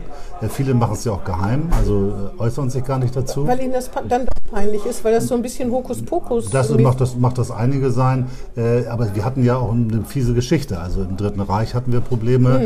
Wenn Sie in der Türkei jetzt ähm, Freimaurer sind, haben Sie Probleme Mhm. in jedem autoritären Staat. Wir sind ja auch verfolgt worden. Die Nazis haben uns ja Mhm. auch massiv verfolgt. Äh, zwar nicht ganz so, wie wir das vielleicht nochmal darstellen, aber es war damals Durchstoßlegende, Juden, Kommunisten, Freimaurer. Ne? Also das war immer Mhm. das die, die Thematik. Ah ja, mhm. Somit waren wir ja ein Hauptgegenstand auch von Goebbels äh, Propaganda. Mhm. Diese ganzen Vorurteile sind das, was Sie als Hokuspokus bezeichnen, weil tatsächlich die von Goebbels geprägten Vorurteile Immer noch da sind sind. noch Ah, ganz ja. stark im gesellschaftlichen Obwohl das Bewusstsein mit, da. dem, mit der Kapuze und den Kerzen, das ist ja nun wirklich das sind wahr. Ne? andere. Also Kapuzen und Kerze gibt es beim Freimaurer nicht. Das sind andere Jungs. Achso, ich habe gedacht, das, das Nee, hätten. Sie vorhin gesagt, dass da alte Männer im Kreis gehen und Kerzen. ja, das, also alte Männer gehen im Kreis, Aber auch mit in der Zylinder und. Anzug. verstehe. Dann habe ich das vorhin schon falsch in der schon gedacht. Da haben Sie Das schon wieder ist- dieses Eisweit Schatt, hat man dann immer als Bild ich. sozusagen. Ne? Aber das ist äh, nicht der Fall. Ja, genau, auf jeden Fall, auf jeden Fall äh, merkt man, wie schnell sich sowas festsetzt oder Ja. man so einen falschen Eindruck hat. Ähm, äh, Freimaurer erkennen sich an dem Ring oder sie erkennen sich gar nicht, weil sie sich nicht, aber sonst würden sie sich an so einem Ring. Das ist nicht ein individu- individueller Ring mit einer bestimmten Gravur, sondern das ist der Freimaurerring. Nee, das ist, wie im heißt Grunde das genommen, Ding? das ist im Grunde genommen TÜNEF. Es Ach gibt so. tatsächlich äh, richtige Freimaurerringe für bestimmte aber das Grade. sind wahrscheinlich so fette Dinger mit Das so sind dann so Siegel. fette, ja, ja. fette Dinger. Ähm, und erkennen tut man sich eigentlich eher so, Mensch, irgendwie könnte das so sein und dann stellt man sich vielleicht mal eine Frage. An der Art, wie man. Art, ah, ja. Und dann findet man das raus. Ja, Herr Stürnberg, das ist total interessant. Vieles hätte ich Ihnen gar nicht zugetraut. Aber ist ja gut, deswegen machen wir diesen Podcast. Gibt es noch irgendwas, was wir vergessen haben, was in Ihrer Biografie besonders wichtig ist? Nee, Sie haben ja alles irgendwie Das aufgezählt. Tolle ist das mit dem Vanilleeis. Das hat mich auch schon äh, sehr überrascht. Aber ich war 20 Jahre fast in der Wirtschaftsförderung, habe sozusagen da ganz praktische. Wirtschaftsförderung gemacht, was ich äh, sehr geliebt habe und wovon ich auch ganz viel profitiere, weil ich mich jetzt als Arbeitsstaatsrat äh, eben trotzdem weiß, wie das mit der Wirtschaft funktioniert und da immer gut diese Verbindungen äh, bauen kann. Das finde ich eigentlich so als meine Kernaufgabe, hier so diese Seile rüber zu werfen, weil aus meiner Sicht gehört da ganz viel zusammen. Ja, Sie sind auch nicht so der typische Linke mit Ihrer Biografie, zumindest nicht. Ne? Nö, aber sagen wir mal, ich habe auch ich habe lange Haare gehabt und ich war auch auf den ganzen Demos. Und äh, ich bin von meiner Grundeinstellung auf jeden Fall äh, immer schon links gewesen. Ich habe mich mit meinem Vater da intensiv darüber auseinandergesetzt damals. Der nicht links war? Der absolut äh, CDU-Wähler war, Ah, ja. überzeugter. Und äh, wir hatten gerade jetzt in der letzten Zeit diese ganzen Debatten, wie man mit Friedenspolitik, friedensbewegt, wie man damit umgeht. Insofern war ich immer schon äh, sehr links. Und ich konnte es nie vertreten, wenn es gesellschaftliche Ungerechtigkeiten gab oder wenn Menschen bis Raster fielen. Das hat mich immer schon gestört. Und das finde ich überflüssig in einem Land wie dem unseren, wo wir so viele Möglichkeiten und Geld und Wohlstand haben. Da finde ich, da muss keiner das Raster fallen. Aber Sie sind auch ein Pragmatiker wie Frau Vogt, obwohl man ihr das ja, manche Linke ihr das vorwerfen. Ne? Also Wirtschaftspolitik, ich weiß gar nicht, aber das ist jetzt kein Kernfachgebiet der Linken einfach. Ne? Ich finde doch. Also Aber Karl Marx war, bisher- war, war, war, Aber ist es bisher nicht, ne? Nee, das ist aus meiner Sicht auch ein Fehler, äh, weil ich glaube, gerade die Wirtschaftspolitik äh, muss links gestaltet werden. Und das ist ja auch das, was mir meine Senatorin so fasziniert. Die guckt, wo ist ein Problem und dann will sie das lösen und dann geht sie daran. Und so habe ich das auch immer verstanden. Und äh, also ich betrachte das nicht ideologisch, sondern ich sehe, was müssen wir hier tun. Und letztendlich äh, kann man viel mehr Geld verteilen, auch für soziale Zwecke, wenn man an der Stelle wirtschaftlich erfolgreich Auf jeden ist, Fall. weil man dann mehr Steuern Aber wenn das, wenn das der, wenn das der linken Ansatz wäre, der mehr sozusagen ähm, hervorgekehrt würde, dann hätten die Linken äh, schon viel gewonnen. Aber das ist es nicht. Also damit würde man die Linken jetzt, aber dabei ist das ja total logisch, absolut. Mehr Arbeitsplätze, mehr Menschen, also gerade jetzt, wo Fachkräftemangel ist, mehr Qualifikation, Riesenthema Bildung, dann wäre natürlich, wären viel mehr Menschen gar nicht auf so viel Unterstützung angewiesen, wenn man sie befähigen würde, sich weiß ich, erstmal äh, die Sprache so zu lernen, dass sie in der Schule mitkommen, dass Genau. sie eben sich qualifizieren können. Genau, meine, das gut, ist die Aufgabe. Das, Ja, muss, ja. das ist die zentrale Aufgabe, aber in ich. Bremen ist, da sehe ich zum Beispiel Zappenduster, da ist Zappenduster im Moment. Da, also, ich meine, das Nicht nur klar. aus ne? bremischen Problemen, ne, sondern auch äh, Fachkräftemangel, Lehrermangel, Braummangel. Also ich erlebe das, äh, natürlich haben wir in Bremen ein paar Herausforderungen besonders stark, aber wenn ich mit meinen. Kollegen spreche aus anderen Bundesländern, die haben ganz ähnliche Probleme. Sie haben in jeder Großstadt diese Bildungsherausforderungen besser. und andere Dinge. Nee. Aber das ist ja das, woran wir arbeiten müssen. Und linke Politik setzt ja genau da an, zu sagen, wir müssen Chancengerechtigkeit herstellen, wir müssen empowern, wir müssen Ja, Leuten Möglichkeiten nicht. geben. Äh, naja, wir haben ja auch, sind ja meist relativ klein in den Regionen, wo wir miterleben. Und ich glaube aber, wir haben ein paar Impulse gesetzt, äh, auch in dieser äh, In der Regierung. Bildungspolitik? Nö, in der Bildungspolitik äh, äh, vielleicht nicht, aber in der Wirtschaftspolitik definitiv. Ähm, und ich glaube, dass das für Bremen diese Legislatur an der Stelle äh, nicht von Schaden war, dass wir eine linke Wirtschaftssenatorin Ich bin, gehabt ich haben. bin gespannt, was die nächste Wahl betrifft. Das bin ich auch. Ich bin da aber auch sehr zuversichtlich, weil unsere Senatoren einfach einen tollen Job gemacht haben. Und ich hoffe, dass das honoriert wird. Aber die Roten würden lieber nur mit den Grünen, wenn es reicht. Ne? Naja, das ist ja immer so. Ne? Man, wenn man zu zweit irgendwie Ja, äh, agieren also kann, dann braucht man Gefahr. keinen Dritten. Das ist die Gefahr. Äh, Was wird wir denn aus arbeiten. Ihnen? Kann man, könnten Sie als linker Staatsrat auch einfach gekauft werden? Ich glaube, das, das ist wahrscheinlich schwierig. Gab es ja noch nicht. Also äh, bisher gab es noch Mhm. keine linken Staatsräte, die danach irgendwas machen mussten. Äh, das werden wir mal sehen. Also ich glaube ja, dass ich dann, oder ich hoffe, dass ich weiter als Staatsrat arbeiten kann. wenn nicht? Und wenn nicht, dann, Dann? äh, suche ich mir irgendwie so ein, so ein tolles Projekt, irgendwas Innovatives, wo ich die Stadt noch ein bisschen nach vorne bringen kann, wo man mich braucht. Das, aber Sie wir- haben jetzt keine Existenzangst, dass Sie da wechseln und dann irgendwas machen. Also ich bin jetzt äh, 25 Jahre in, diesen, äh, in Bremen aktiv und ich bin ganz fest davon überzeugt, dass es irgendwo einen Punkt gäbe, wo ich meine Kompetenzen einbringen kann. Das glaube ich auch. Gut. Ja, dann würde ich sagen, vielen Dank für das Gespräch. Ich bedanke mich auch. Danke an die Zuhörerinnen und Zuhörer und bis zum nächsten Mal. Tschüss. Ciao. Das war Hinten links im Kaiser Friedrich, ein Weserkurier-Podcast.